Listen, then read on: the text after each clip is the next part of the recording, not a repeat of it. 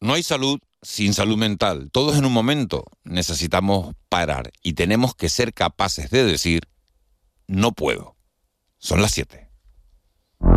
De la noche al día, Miguel Ángel Dasguani.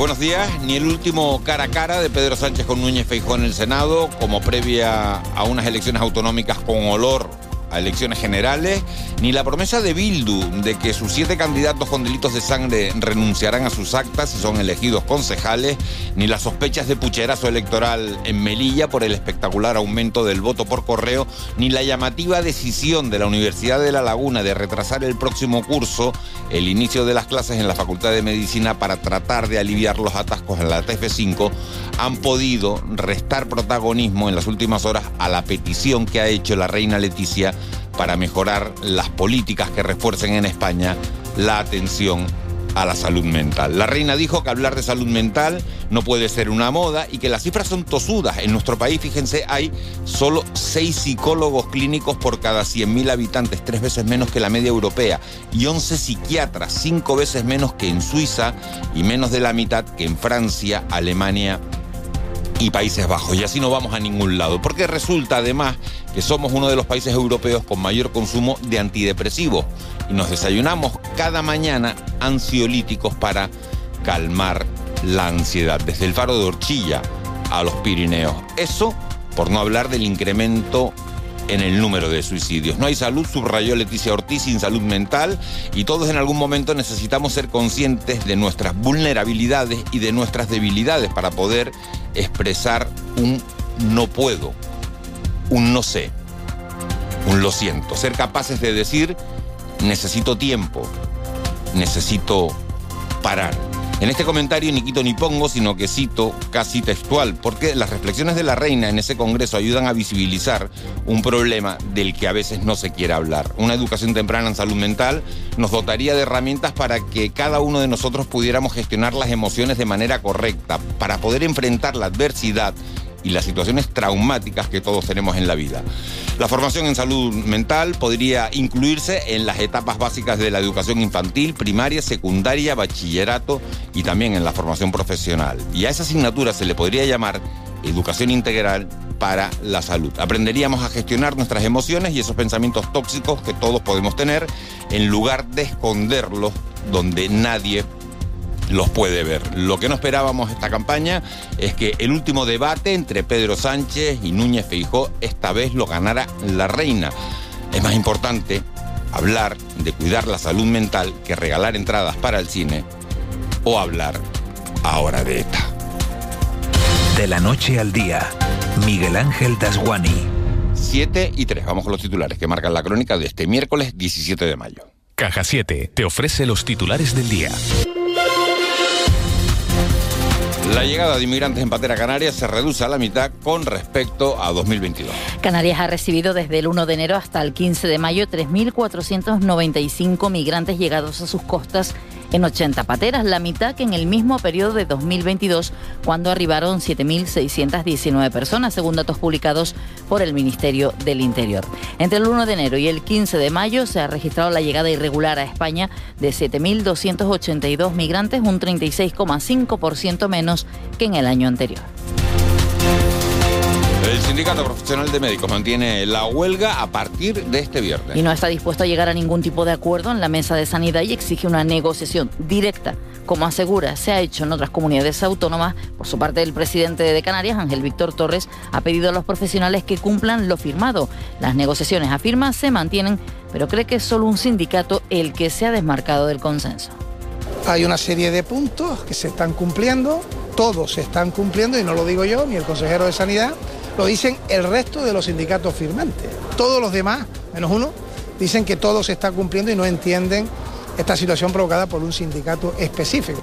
Vamos con más asuntos. Los taxistas de Santa Cruz de Tenerife piden trabajar sin calendario. La Asociación Gremial de Taxi ha iniciado una recogida de firmas para solicitar al Ayuntamiento de Santa Cruz de Tenerife poder trabajar sin calendario. Su vocal, Sebensui Pérez, ha afirmado en Canarias Radio que la Administración les impone un horario laboral, algo que considera anticonstitucional al ir contra la Ley Nacional de Autónomos plantarnos y decir basta de intentar siempre regular el sector a costa de imponer eh, medidas de control sobre los autónomos. Es la esencia del autónomo trabajar o gestionar tu empresa cuando tú quieras o cuando las necesidades de tu gestión empresarial las necesitan. Ahora, que el ayuntamiento se meta en mi horario laboral los empresarios dispuestos a pagar la seguridad social a alumnos en práctica. El presidente de la COE en Tenerife, Pedro Alfonso, ha dicho este martes que no hay ningún problema para que las empresas acojan alumnos de las universidades públicas en régimen de prácticas tras la advertencia de los centros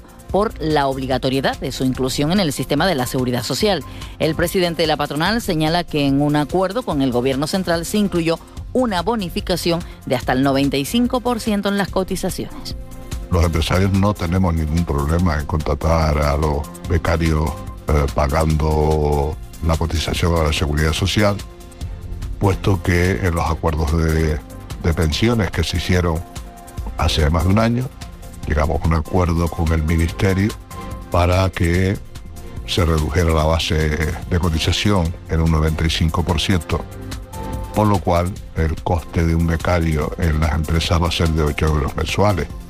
Y fuera de Canarias, el anuncio de los siete candidatos de Bildu a renunciar a su cargo si fueran elegidos en las próximas elecciones centra el cara a cara entre Pedro Sánchez y Alberto Núñez Feijóo. En el Senado, concretamente, el líder del Partido Popular, Alberto Núñez Feijóo, exigió al presidente del gobierno, Pedro Sánchez, que garantice desde el Senado que su pacto con Bildu se ha acabado, mientras Sánchez le ha criticado diciendo que el Partido Popular en elecciones lo único que tiene es a ETA. Mire, usted está obligado a aclarar hoy aquí de una vez por todas si va a acabar profundizando en los pactos con Bildu en Navarra y en Euskadi o va a situarse a favor de la democracia y con la dignidad. Para los españoles y españolas que tienen memoria, claro que la tienen. Quien quiera saber hasta dónde es capaz de llegar la falta de escrúpulos del Partido Popular en la utilización del terrorismo. Cada vez que se acercan unas elecciones, solo tienen que recordar los días 11, 12 y 13 de marzo del año 2004. Imagina que puedes aprovechar el sol de Canarias para generar tu propia energía verde, cuidando nuestro entorno y ahorrando en tu factura de la luz. La instalación de placas solares tiene muchas ventajas. En Caja 7 facilitamos y financiamos tu compromiso sostenible. Consulta condiciones en cajasiete.com barra autoconsumo.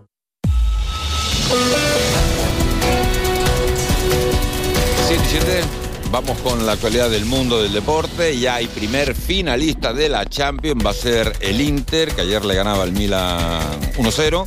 Había ganado también en el partido de ida, así que es el primer finalista de la Champions. El segundo finalista saldrá de ese Manchester City, Real Madrid, partidazo por todo lo alto que se juega hoy a partir de las 8 de la tarde. Nosotros pendientes de la evolución de la Unión Deportiva Las Palmas, porque las próximas dos semanas, como saben, se juega el ascenso, el cero no ser en esta temporada, el ascenso directo a la primera división. Dependen de sí mismos los amarillos. El primer gran partido va a ser el sábado frente al Cartagena. Juan Luis Monzón, muy buenos días.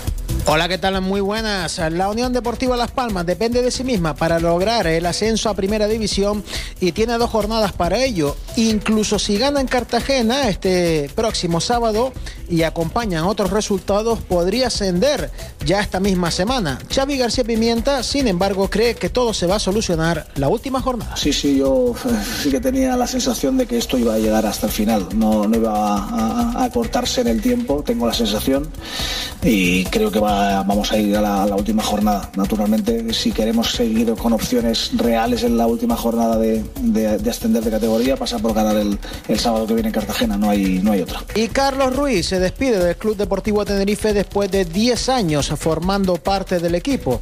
La despedida ha sido anunciada a través de un emotivo vídeo publicado en las redes sociales del club, donde el jugador granadino ha mencionado que durante todo este tiempo ha defendido con honor los colores del club. Así lo contaba Carlos Ruiz. Ha llegado el momento de despedirme de vosotros.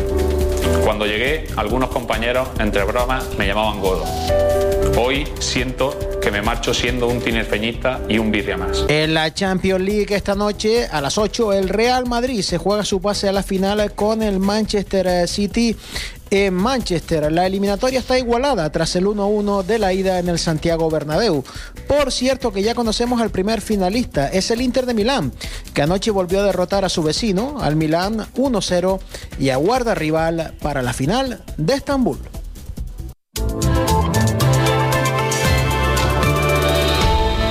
7 y 10. Vicky Palma, jefa de meteorología de Radio y Televisión Canaria. Buenos días de nuevo. Buenos días, Miguel Ángel. Vicky, ¿qué tiempo nos encontramos en, en la calle de las calles de las ocho islas este miércoles, después de un día en el que ha habido chipi chipi? Esta madrugada incluso eh, seguía lloviendo en algunos puntos. Pues sí, pues tenemos hoy nubes, ahora quizás las más importantes al norte del Hierro, de La Gomera, en Tenerife, que también las tenemos por el oeste de la isla, al norte de Gran Canaria, en Lanzarote, en Fuerteventura, los cielos más despejados de momento, en la isla de La Palma, aunque ha sido en La Palma donde más agua ha caído esta madrugada. Y bueno, se mantiene la posibilidad que por el norte tengamos algo de lluvia débil en lo que resta de mañana y también a partir de media tarde. Incluso podría llegar a caer alguna gota a lo largo del día en algunos puntos de Lanzarote, pero nada importante.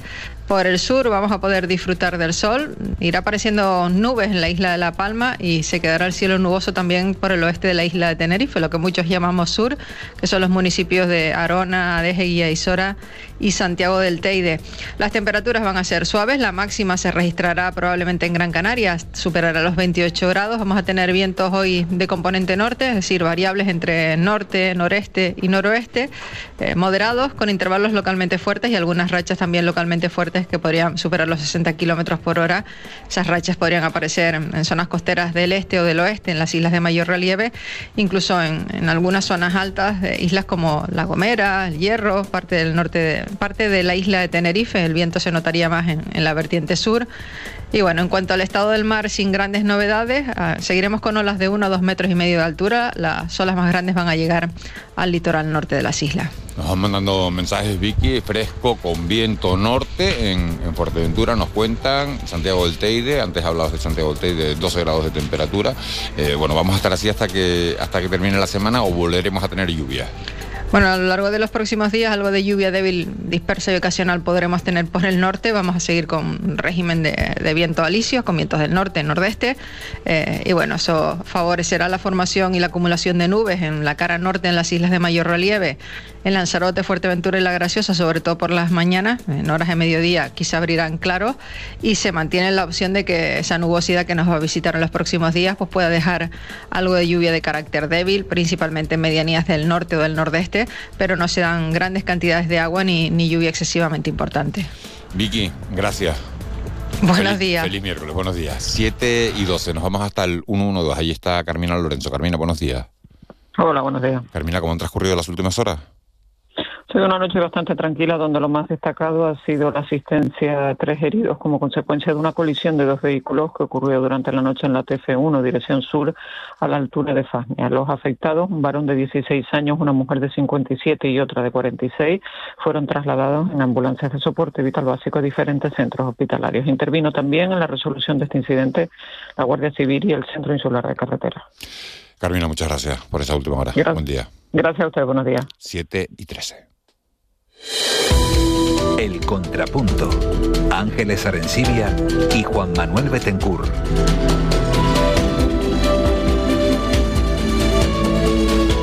Ángeles Arencibia, buenos días. Buenos días, Miguel Ángel. Juan Manuel Betancourt, buenos días. A a ver, a ver, Juanma, a ver si lo podemos oír un poquito mejor.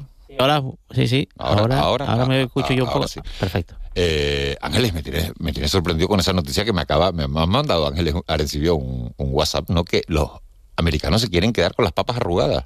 Un Twitter. Sí, bueno, No, es un, tuit, Twitter, un es un tweet que he visto, que he visto hace un ratito que es Lo que en Estados Diario de Unidos están ¿no? vendiendo papas eh, arrugadas precocinadas en una bolsita y la venden como el, el capricho del verano. Papas con sal. Bueno, pues eh, era Es una lo- lo curiosidad, que- ¿no? lo que- una curiosidad para empezar la, la mañana. el, el otro día había también una otra noticia de, de, de mojo canario catalán. Mojo Hecho- canario catalán. Hecho en Cataluña, claro, claro. Entonces, que Con se vendía como, acento, como mojo canario, acento. claro, sí, sí. Bueno, pues ya sabes que si van a Estados Unidos pueden comprar papas arrugadas, no se las tienen que Pero eso es llevar. exportar, ¿no? Y va- Exportar nuestra gastronomía. Ya, bueno, hay un elemento ahí de, de debate sobre lo que es falso y lo auténtico, ¿no? Si te vas a Cataluña, te llevas el mojo y luego te vas a Estados Unidos y, y te comes las papas con mojo. Y tú no cocinas una paella en tu casa. Claro, exacto, sí, sí, sí. ese es- sí, el, el- el guacamole de quién es, es propiedad de alguien. Claro. entonces sí, este es un tema que... Otra cosa es cuando lo vendes como producto típico de un sitio y no lo es, ¿no? Que es un poco el caso del mojo este que, que tenía ese punto de confusión, ¿no?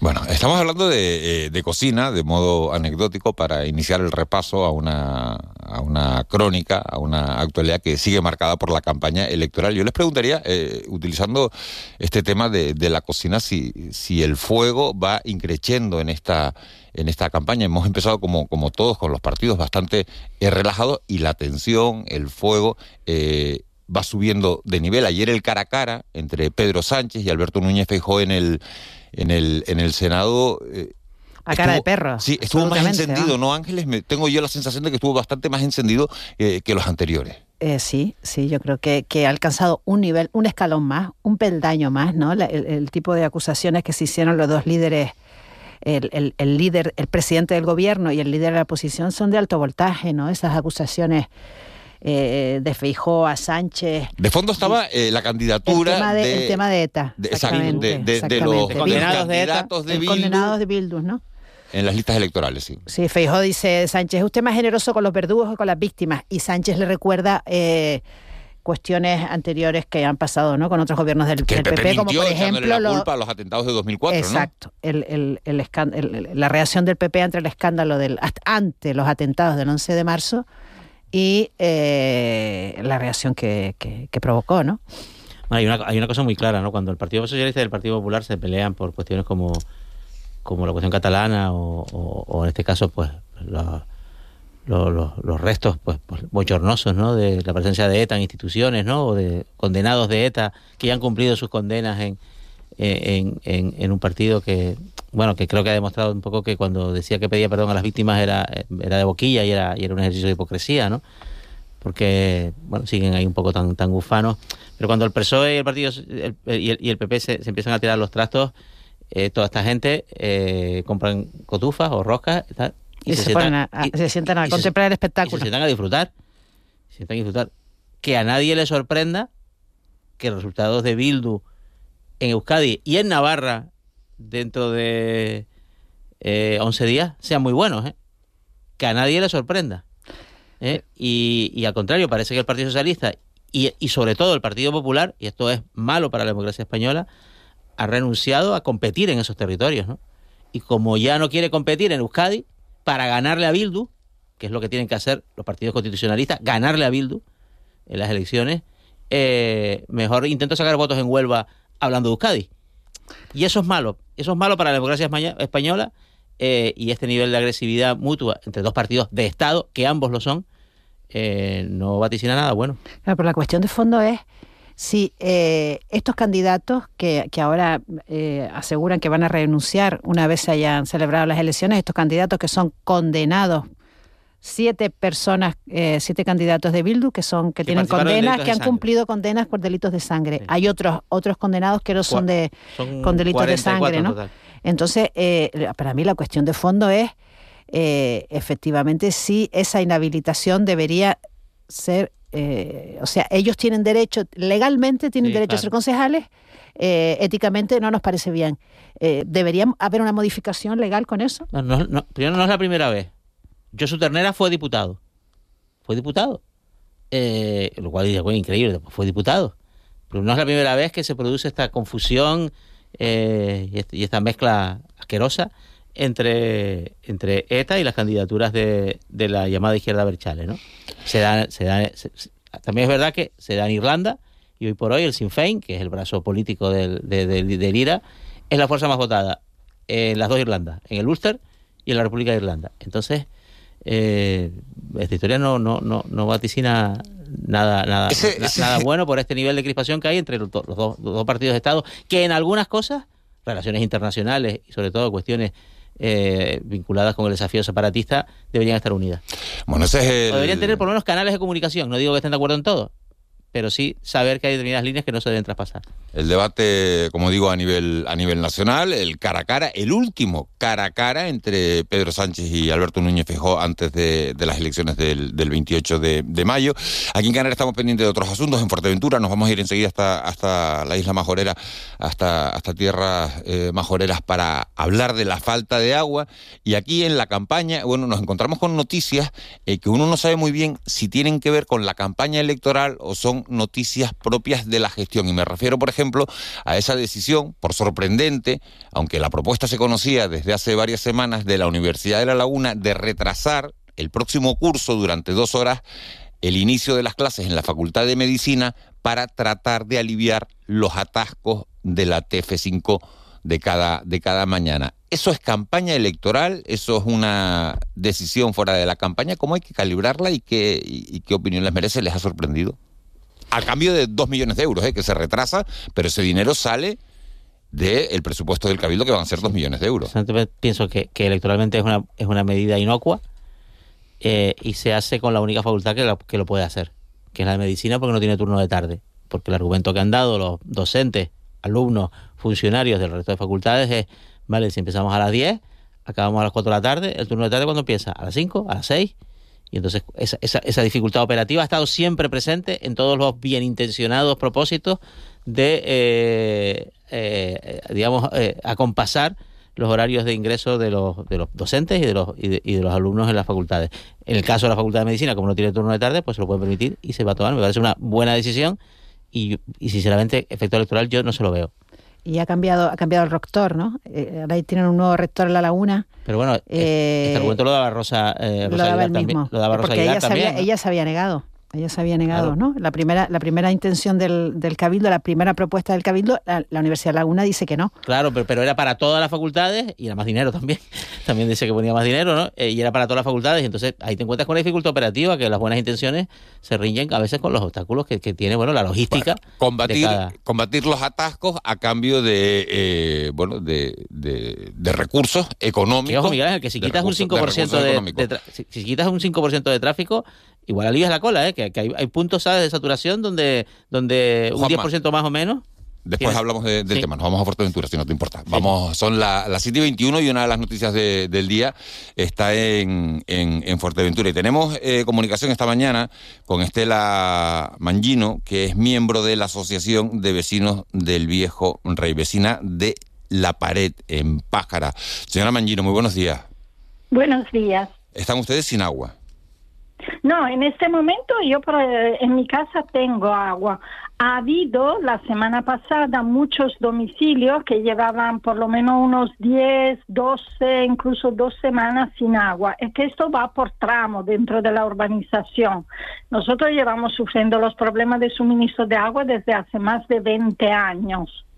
Digamos que últimamente, después de todas las protestas que hemos, que hemos lanzado, han estado enviándonos cubas y más o menos por zona nos ha ido llegando el agua. Y yo tengo conocimiento que hay otras zonas que están bastante peor que nosotros, o sea, es decir, que ni le llega el agua ni con cubas casi.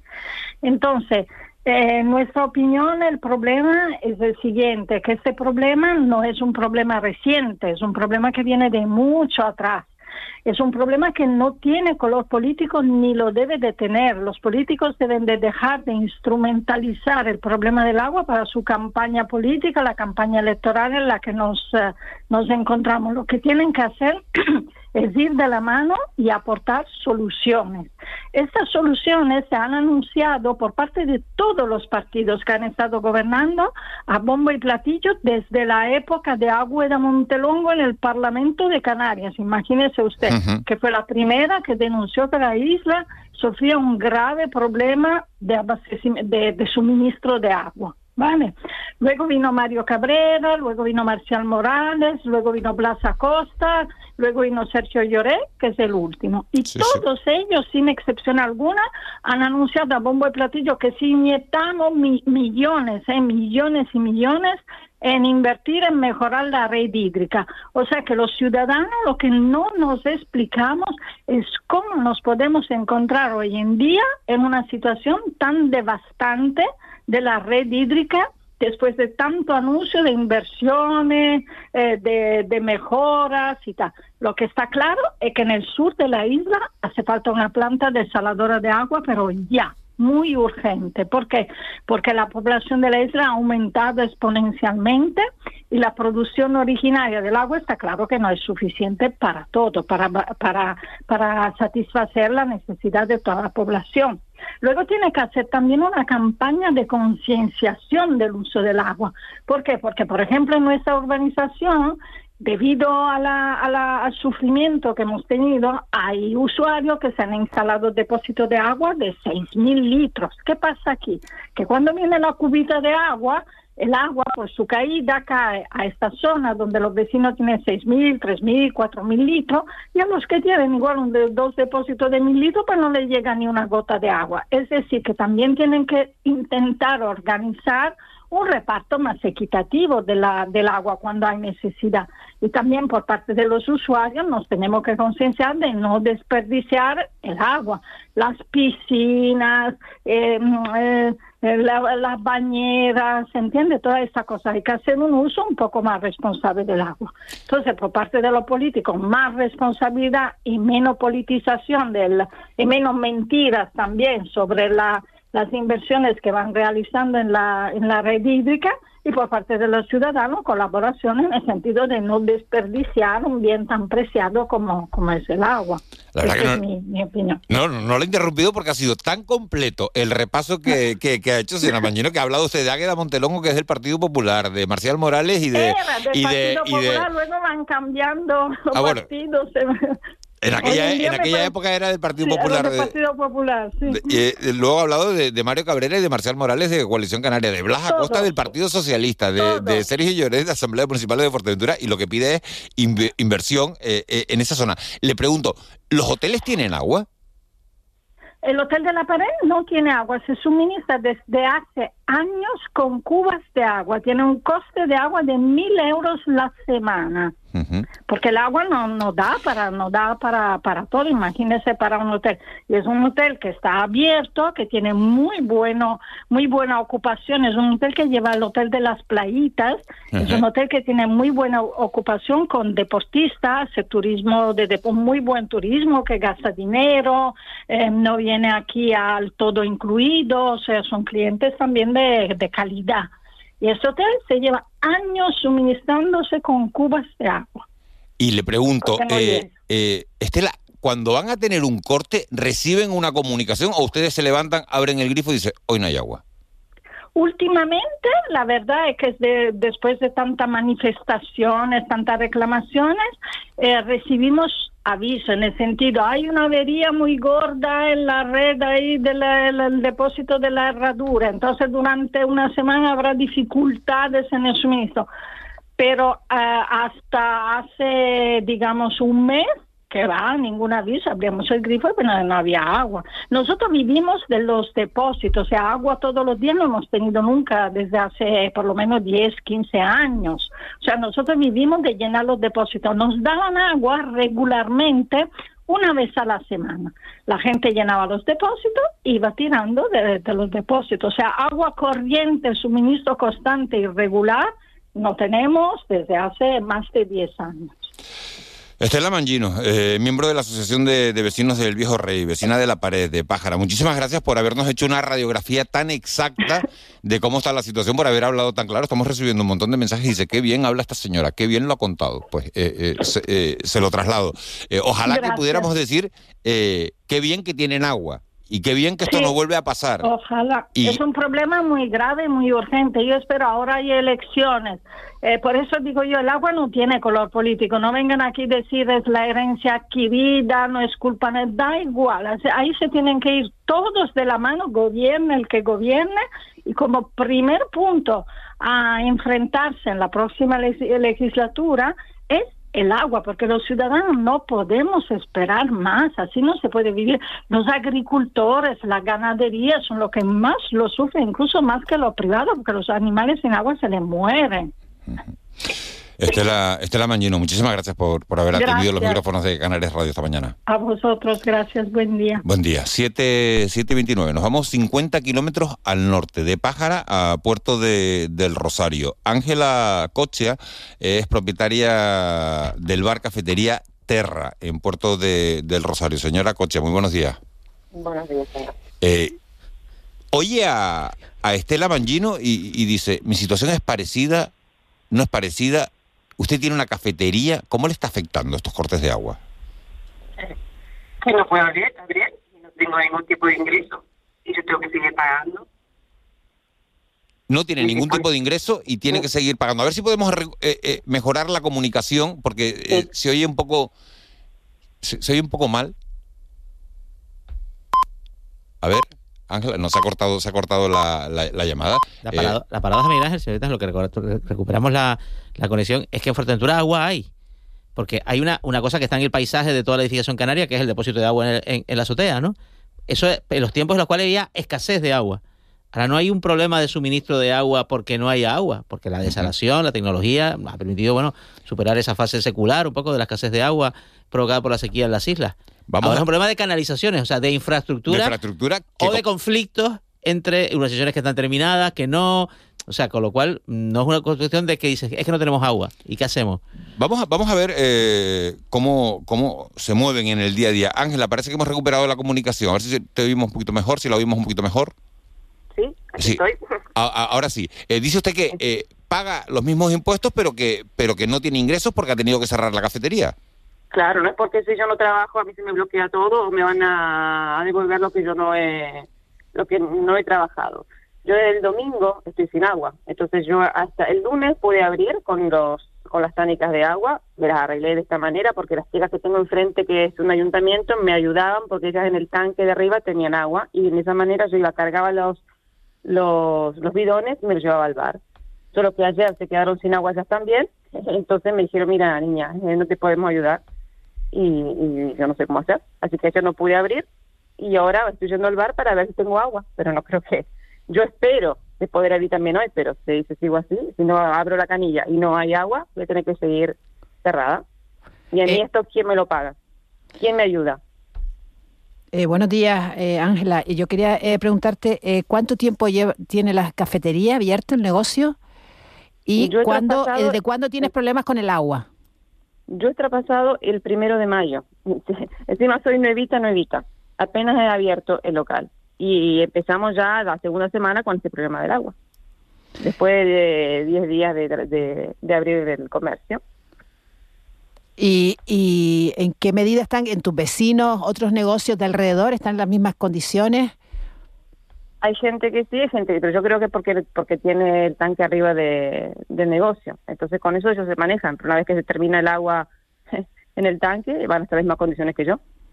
Y cuando, y cuando cogiste el, el traspaso no existían estos problemas, porque claro, no, no lo habrías cogido, ¿no? O- Claro que, que no, eh, solo que yo hablé con la dueña por el tema del tanque, me dijeron que tengo un tanque encima, pero está roto. O sea que también ahí tengo que, me tienen que ayudar ellos, porque me tienen que dar un local donde esté en condiciones para trabajar. Eh, eh, doña Ángela, muy buenos días. Eh, ¿Y explicaciones por parte, mm, bueno, no sé si del no de- por parte del, por ayuntam- ahora, del pues, de ayuntamiento, aunque, son, aunque, no sean los culpables, o simplemente les concierna, ¿no? Pero bueno, la Esta situación... mañana voy a ir para ver qué, qué respuestas me dan. Esta mañana voy a ir sí o sí. Yo esperé todo ayer para ver si llegaba el agua, pero esta mañana voy a ir porque yo no puedo seguir así. Eh, esto es un- porque, por ejemplo, en, en el sur, antes hablábamos con el caso de, de la, de la pared, es una circunstancia que se da desde hace años, ¿no? Ha habido un conflicto, ha habido un Sí. pleito. Yo, Para ustedes no, para ustedes es una cosa reciente. yo vivo en la isla hace cuatro años y medio. Sí. pero siempre escuché que estos problemas siempre han existido. Eh, bueno, yo ayer veía que también en Puerto lavanderías, peluqueros que le, le lavaban la cabeza a la gente con, ah, con los tanques, con, eh, con las garrafas garrafa, de agua, garrafas sí, de agua con estábamos garrafa. viendo, ¿no? uno que le sí, uno le ponía, le ponía el shampoo y la otra persona que le enjuagaba la cabeza. Eh, las lavanderías automáticas, que también ahí se decían que una vez que se terminaba el agua también iban a tener que cerrar las puertas. Son todos daños que no sé quién se va a hacer cargo de esto. Yo escuchaba antes la señora que hablaba también del hotel, un hotel que se encuentre en esas condiciones. No es normal. En el 2023 no es normal que pase esto. Me imagino, me imagino Ángela, que eh, es el tema de conversación de todo el mundo, ¿no? Sí, ahora como ahora sí. Pues no sé, vamos a hablar con, con los responsables, con... Alguien políticos. tiene que hacer cargo de todo este daño. Alguien tiene que responder por todo. A ver quién, quién se hace cargo. Ángela Coche, muchas, muchas gracias por habernos atendido esta mañana. gracias a Eh, usted. eh, mucha, mucha suerte y ojalá que, que vaya hoy, eh, no, no, no, no lo sé lo que va a pasar, pero que vaya a, a su cafetería, a su bar y, y abra el grifo y haya agua. Pero no sabemos, es una Vale. incertidumbre, ¿no? Porque sí, la verdad que sí. sí. Muchas gracias. A usted, muchísimas gracias. Buen día. Eh, Juan Nicolás Cabrera, consejero de, de Aguas de, de Fuerteventura. Muy buenos días. Hola, buenos días, ¿qué tal? ¿Quién va a pagar todo esto? ¿Qué le decimos a esta gente? Bueno, cier- ciertamente lo primero que hay que hacer es pedirle disculpas, pero evidentemente eh, son situaciones que se nos dan por averías que se producen en la red, una red que lleva muchos años de funcionamiento y que no se han adoptado en años pasados ninguna medida al respecto, pues y se producen como todo, averías y averías que incluso en la de ayer pues se nos, se nos, se nos complicó en cuanto que eh, la avería eh, coincidió justo con, con una red principal, con una avería en la red de saneamiento en el municipio de Puerto del Rosario y pues evidentemente yo estoy en la obligación de garantizar y exigirle al propio consorcio que el agua que se de los vecinos cumpla con la estricta legalidad, puesto que de lo contrario estaría eh, cometiendo un error de, de- de- de incalculable magnitud. Imagínate que sucediera cualquier cosa si el agua no fuese con la calidad que requiere el Apta para el consumo, ¿no? Y que se, y que se produjera un... Exactamente, esa agua tiene que estar en perfectas condiciones y, lo que sucedió es que se ha roto una tubería y de forma vamos, eh, que nadie se explica. Una tubería de agua, de abastecimiento de agua, está por debajo de una tubería de saneamiento. Y, imagínate que la tubería de saneamiento se nos rompa, pues eh, gracias que arbitramos todas las medidas suficientes como para cortar en, un plazo, en una longitud muy corta eh, el suministro de agua, puesto que si de lo contrario eh, hubiese sido un problema grande. Pero Señor Cabrera, eh, hay quien habla de, de la obsolescencia de, de las infraestructuras, de que son eh, canalizaciones viejas, tuberías viejas, que esto se rompe y que esto es lo que provoca eh, la situación de la falta de agua en, en Fuerteventura. Y el otro día el presidente, Sergio Lloret, esbozó la idea, dejó caer en declaraciones a algunos compañeros de, la isla de Fuerteventura que, podía haber un sabotaje en, la red para que, para que los vecinos no tuvieran agua. Esto, ¿usted qué opina? Ciertamente mm, se puede ser una sospecha a título, a título personal. Yo no creo que, que tiene que ser así. Si bien hemos visto como en redes principales eh, llaves que solo manejan los operarios del, del propio consorcio de abastecimiento de agua han sido manipuladas y mandadas al agua a otro lugar. Eso mm, que se ha puesto en conocimiento del, de la Comandancia de Guardia de la Guardia Civil y de la Comisaría de la Policía Nacional, que evidentemente eh, lo puede hacer un vecino a título particular pensando que de esa manera el agua le llega y que aquello es, es un pero evidentemente no es, no es lógico. El resto que se nos produzcan cinco averías en cinco semanas en un en una red de inclusión desde la planta hacia la de herradura, eh, evidentemente eso yo creo que se obedecen a, obedece a causas técnicas, a la obsolescencia de la, como tú bien decías, de la tubería, pero eh, que están en el, en el, en el- en el aire, que están eh, pues, pendientes de, de- de- de cualquier mínima eh, incidencia y que ahí cualquier mínima presión, cualquier parada de la planta, pues origina un problema de, de- pero que mm, sea hecho conciencia por, por un ciudadano difícil, difícil pensarlo. Se- señor Cabrera, pues de- descartada esa opción, a ver, en, La Palma ha habido una erupción volcánica que nada tiene que ver con, la situación de Fuerteventura y en un momento determinado, en un momento de urgencia, de extrema necesidad, se habilita en tiempo récord una planta desaladora en la zona de Fuencaliente para poder regar los cultivos. Eh, Blas Acosta hablaba hace poco de, que el problema en Fuerteventura se arregla con- por la vía de urgencia con dos plantas de desaladoras. ¿No se pueden poner plantas desaladoras que eviten el problema y este desabastecimiento de agua, eh, por lo menos transitoriamente, hasta que se arreglen esas infraestructuras? Bueno, el- esa es una solución que evidentemente se puso sobre la mesa. Todos sabemos los problemas una planta portátil, puesto que eh, una planta tiene que tener eh, pues, primero una toma de agua que tiene que estar autorizada por Costa, puesto que la tiene que hacer en dominio público, y después tiene que tener un rechazo de la, de la salmuera que produce la desalación de agua, que evidentemente también tiene que tener ese permiso de Costa de, de su autorización. Eh, eso no se puede poner en cualquier lugar, no se nos permite poner en cualquier lugar y el órgano encargado de la gestión del agua de Fuerteventura, que es el Consejo Insular de Agua de Fuerteventura, la propuesta y la solución que nos da, más que instalar plantas eh, portátiles, que yo no soy técnico y eh, Pero se- a- se nos antoja de que no es de que no es posible, la solución que nos da es incautar Señor Cabrera, buenos días. Eh, pe- pero el problema no es, claro, dices, bueno, vas a producir más agua porque tienes dos saladores portátiles, pero el problema es de canalizaciones, de tuberías. Lo que hacer es cambiar las tuberías. ¿Qué tuberías hay que cambiar? ¿Cuánto tardan en cambiarse? Eh, mm, y, ¿Y cuánto cuesta? Sí, el problema no ¿no? solo es la producción, el problema es la distribución. Las tuberías son de, de hace 40 años, de los años 90. Si tú produces agua con una metes portátil agua, nueva y no, y no tienes cómo llevarla, pues está en la misma. Ah, pero Se, se está re- evidentemente se está renovando la parte norte de la isla. Si, si no tuviéramos estas averías en la, en la salida de agua del consorcio, pues eh, estaría resuelta, pero y está resuelta.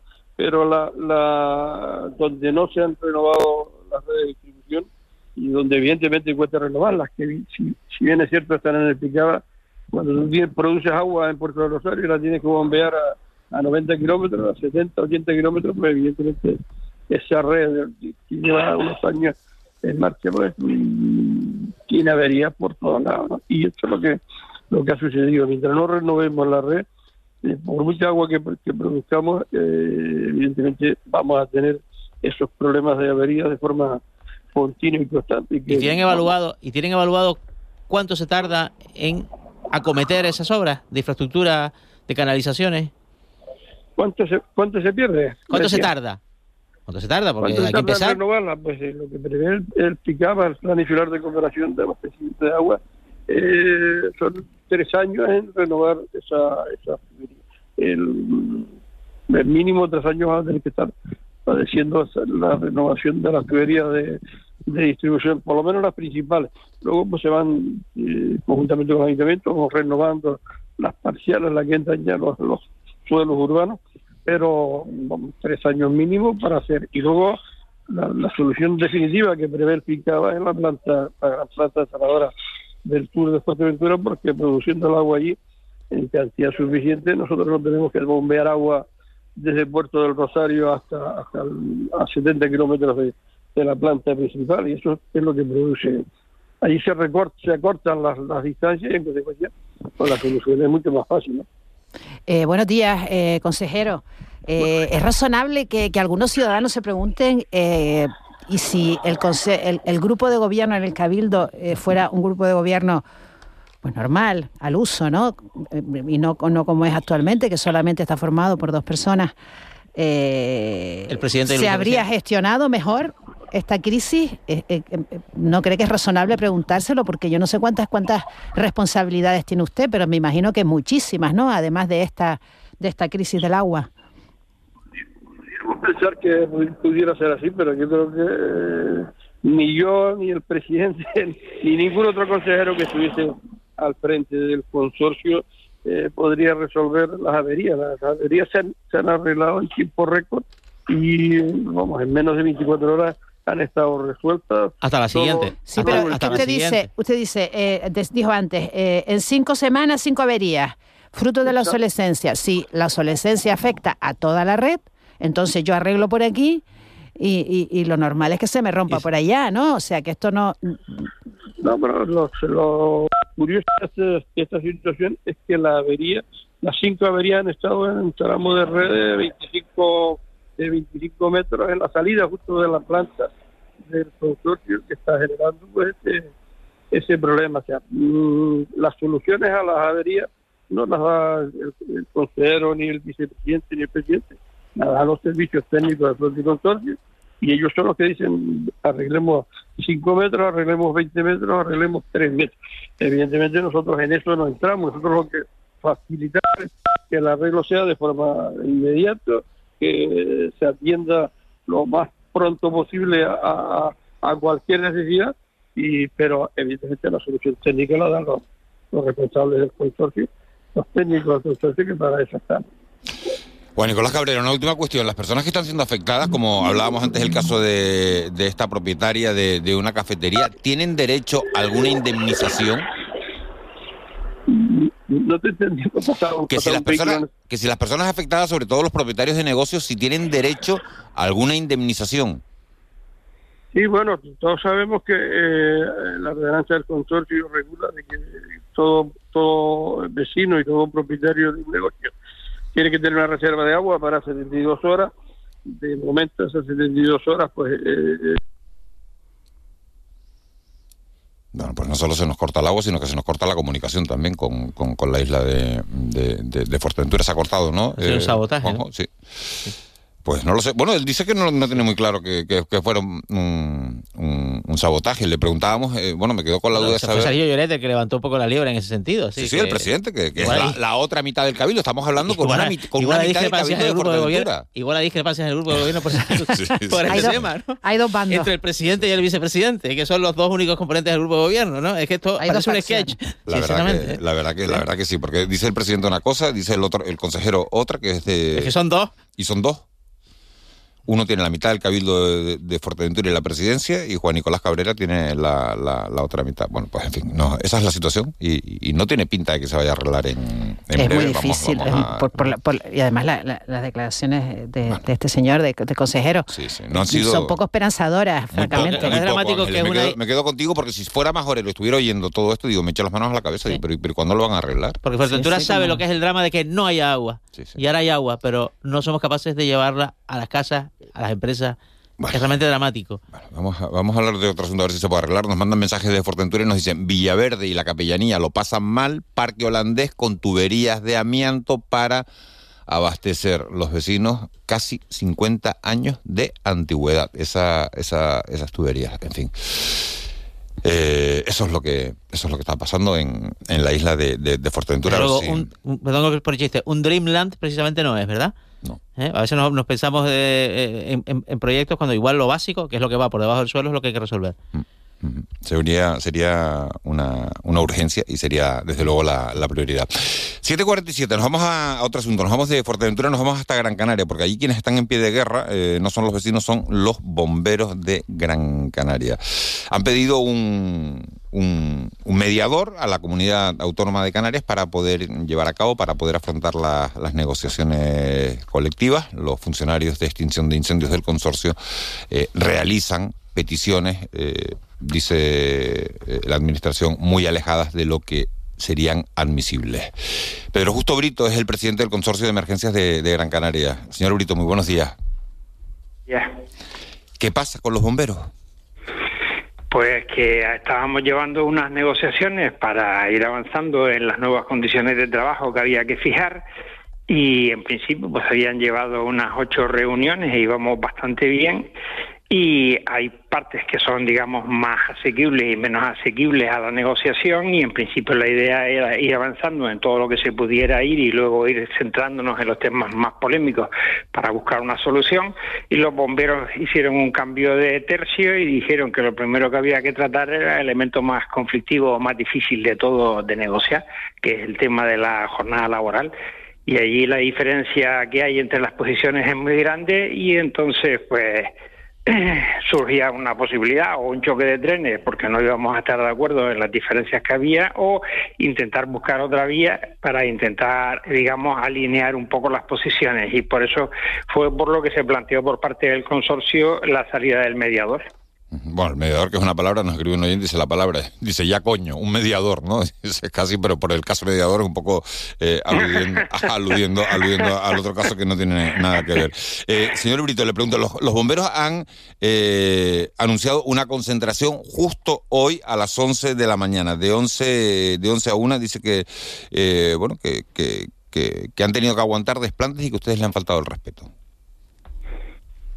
No, no sé a lo que se refieren. Ahí no ha habido nada. Ha habido una negociación en la cual se planteó el tema del negociador, se puso sobre la mesa.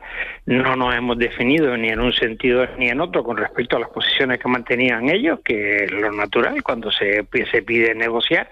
Y en principio no ha habido ningún desplante ni nada. Ahora entramos, digamos, en otro proceso que se gestiona por la vía del gobierno autónomo, que es el tema del, del mediador. Simplemente es eso. Consejero, buenos días. Mm, ¿Cómo está la plantilla de, del consorcio de, de, bomberos en, en, Gran ahora mismo? Porque entiendo que con, con las con, bueno con las nuevas digamos prioridades y las nuevas exigencias, por ejemplo en, en vigilancia extinción de incendios, pues los requerimientos serán serán mayores. No sé si esto se ha producido así y si esto tiene algo que ver con este contexto de conflicto en el que nos movemos ahora. No, en principio la plantilla está más o menos en un 96%, porque siempre suele haber jubilaciones, bajas, enfermedades y cosas de estas, pero está más o menos en un porcentaje alto. Y de todas formas vamos a sacar dos procedimientos ahora de para generar listas de espera para que sea más rápida la sustitución tanto de bomberos como de sargentos y por otro lado vamos a generar un proceso de estabilización de los 17 últimos bomberos que contratamos, que los hemos contratado en los últimos dos años para que dejen de ser interinos y pasen a estar ya fijos en plantilla. Y con respecto a lo otro le digo que no, que el problema fundamental de la diferencia es el, el, número de horas o de días de trabajo que se trabaja en el año. Ellos están ahora trabajando 67 días al año y descansan el resto del año y ellos han pedido ahora trabajar no 67 sino trabajar 51 días al año y descansar el resto del año. 51 días al año. O sea, ahora mismo sí. trabajan 67, 67 días. días. al año. Ellos hacen en... 67 jornadas de 24, de 24 horas, y descansan, horas y descansan el resto del año.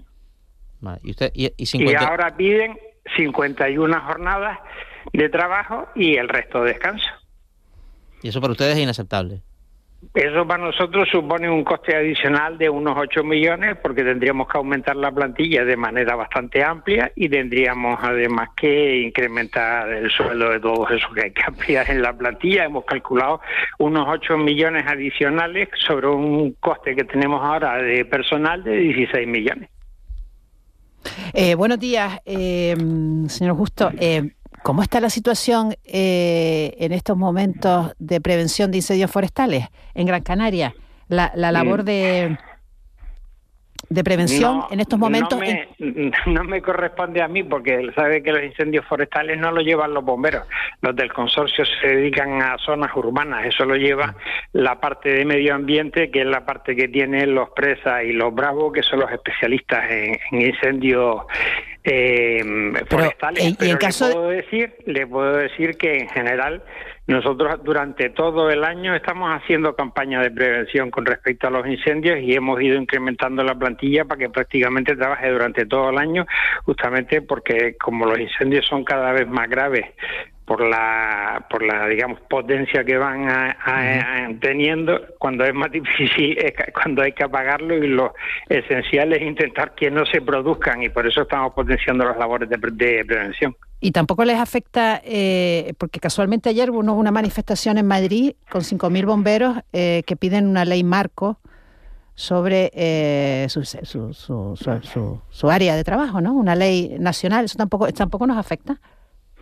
No, vamos a ver, no afecta a lo que estamos hablando inicialmente del consorcio de bomberos. La, los que trabajan en el tema de la extinción de incendios tienen una reivindicación histórica que es justamente que se les reconozca como bomberos, que actualmente no tienen reconocido ese carácter. Uh -huh. ¿Y, un, y, y, un bombero de, de salario medio, ¿cuál, cuál, salario bruto anual, cuál es? Pues el salario bruto de un bombero rondará a los 52.000 euros, una cosa así. Y en comparación ¿Y ¿Por, con, ¿por qué? ¿Por con qué? otras comunidades en comparación es el No, estamos bastante bien. No estamos ni de los primeros, que durante mucho tiempo estuvimos de los primeros, pero tampoco estamos de los últimos, estamos digamos en la parte media alta. ¿Por qué, por, qué, por qué, los turnos son de 24 horas, señor Justo? Porque, claro, tú dices, trabajan 67 días. Dice, hombre, qué cara dura. Pero si son turnos de 24 horas, si uno extrapola más o menos las 7 horas, por decir, un empleado público, ¿no?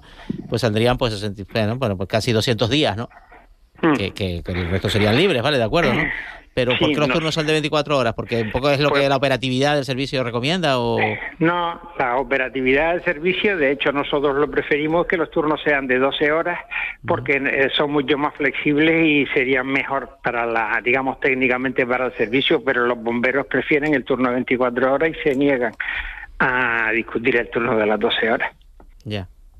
¿Y eso eh, es así desde hace cuánto tiempo? Uf, hace siempre, bastantes años ya. Sí. Viejo como el mundo, como decía. Ya. No, eh, y a nivel, digamos, del resto del Estado, por decirlo así, sí. hay sitios donde existe el de 24 horas, pero hay más sitios donde existe el turno de las 12 horas. Claro. Bueno, yo creo que nos hacemos todos una idea, ¿no? De cómo está la situación y de ¿Plazo, que, y, plazo claro. para, para afrontar este conflicto? ¿O para resolverlo? ¿Encauzarlo?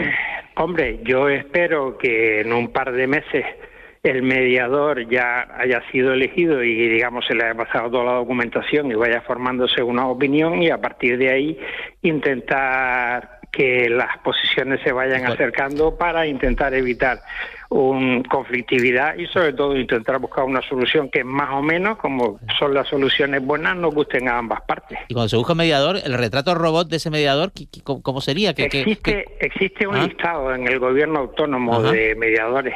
No sé, lo que no sé es cómo se ha formado el listado. Ah, ¿Y, la, y, ya no se lo sé decir. ¿Y la decisión del mediador se acata? Sí, en principio sí se plantea la mediación y, y, eh, digamos intervenimos ambas partes en la elección del mediador para que digamos ambas partes estemos contentos con el perfil que tenga. Luego se supone que el mediador saca una resolución que tiene obligado cumplimiento por las partes, sí. Claro, todo dependerá de esto ahora lo que pase en las elecciones, ¿no? Eh, todo esto va a cambiar, Oh, claro. claro. ¿no? Sí, los bomberos seguirán. Sí, sí, los bomberos no- seguirán, lo que- lo que cambiarán- Nosotros no sé. Claro, claro, nosotros claro, no claro, claro, por eso. pero los bomberos seguirán, sí. Bueno, pues Pedro Justo Brito, muchísimas gracias por, por habernos atendido esta mañana, por habernos contado eh, cómo está la situación. Eh, hoy hay ese paro de, de los bomberos, hoy de 11 de la mañana a una, a una de la tarde, mm, concentración del colectivo de bomberos de Gran Canaria y bueno, eh, hemos oído, eh, conocemos el paro, las razones del paro y conocemos eh, por qué no se puede ceder por parte de- del consorcio de, de emergencias. Y si no, buscar esa figura del mediador de una de esas personas que tiene, bueno, pues eh, en ese listado de la comunidad autónoma. Pedro Justo Brito, muchísimas gracias por habernos atendido. A ustedes. Buen día. 7, 7.56. De la noche al día, Canarias Radio.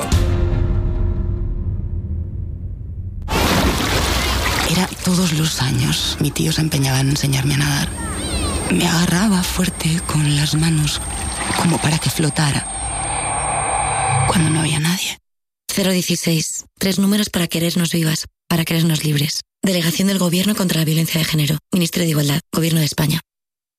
Hace sol y vas al parque. Te llevas una botella de agua de plástico, la reciclas en el contenedor amarillo y esa botella se transforma en la toalla de alguien que va a la playa. Se lleva una botella y la recicla. Y esa botella... Cuando reciclas, formas parte de un mundo que no deja de girar. Recicla más, mejor, siempre. Ayuntamiento de Las Palmas de Gran Canaria y Ecoembes.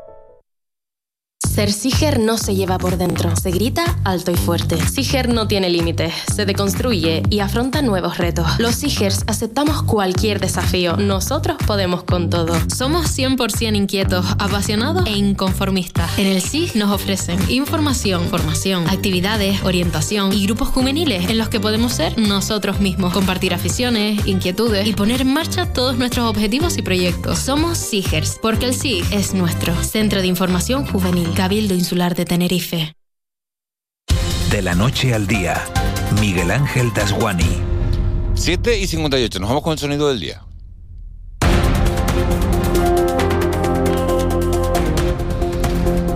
Ángeles Juanma hoy se han puesto de acuerdo en un, en un, en un sonido. Yo no sé quién lo presenta. Ángeles. Juanma. bueno, esto, esto es una, son unas, unas declaraciones de es Kate Winslet. Lo, lo escuchamos. These eradicate harmful content. We don't want it. We want our children back. We don't want to lie awake terrified for our children's mental health. And to any young person who might be listening, who feels that they are trapped in an unhealthy world. Please ask for help. There is no shame in admitting that you need support. Está, está It will hablando be there, de, just ask del efecto de las redes sociales en los La salud mental de los adolescentes en la salud jóvenes, ¿no? mental. Devuélvanos a nuestros niños, ¿no? Y pidan ayuda a los jóvenes también, un mensaje muy claro. Cuando necesitas que, que- que- que ayuda, pues dilo. ¿no? Ella está muy sensibilizada con estas cuestiones de la salud mental en, en- en la infancia y en la adolescencia, ¿no? Y sobre todo por lo que ella llama contenidos nocivos, ¿no? Que es un término un poco difuso, pero que creo que todos sabemos un poco lo- a lo que se refiere, ¿no? Es muy importante que un personaje de este calibre y con esta trascendencia, De lo que ¿no? dice, ¿no? Porque esto lo dicen los premios Baf- BAFTA. Eh, Pero lo dijo que, la que reina se pronuncie, Leticia ¿no? ayer en un congreso, en el 22 Congreso de Salud Mental en España, ¿eh? Hay un, sonido, hay, un sonido, hay un sonido, después lo vamos a poner en el tiempo, en el mentidero, lo vamos a poner porque hay una, una declaración muy potente de la reina De Leticia la reina sobre, en la defensa de la salud mental, ¿no? Diciendo Por eso que es muy importante que este tipo de, perso- de personas con, con esa capacidad de llegar eh, se pronuncien ¿no? sobre aspectos tan, tan, tan candentes. ¿no? La salud mental está en primera línea de En la particular agenda. en la adolescencia, ¿no? Donde hay un punto ahí de vulnerabilidad que está dando datos preocupantes, bastante preocupantes. Fíjate, de ese, titular de lo que decía la reina ayer, decía, decía Leticia Ortiz, no hay salud sin salud mental y tenemos que ser capaces de decir no puedo a veces.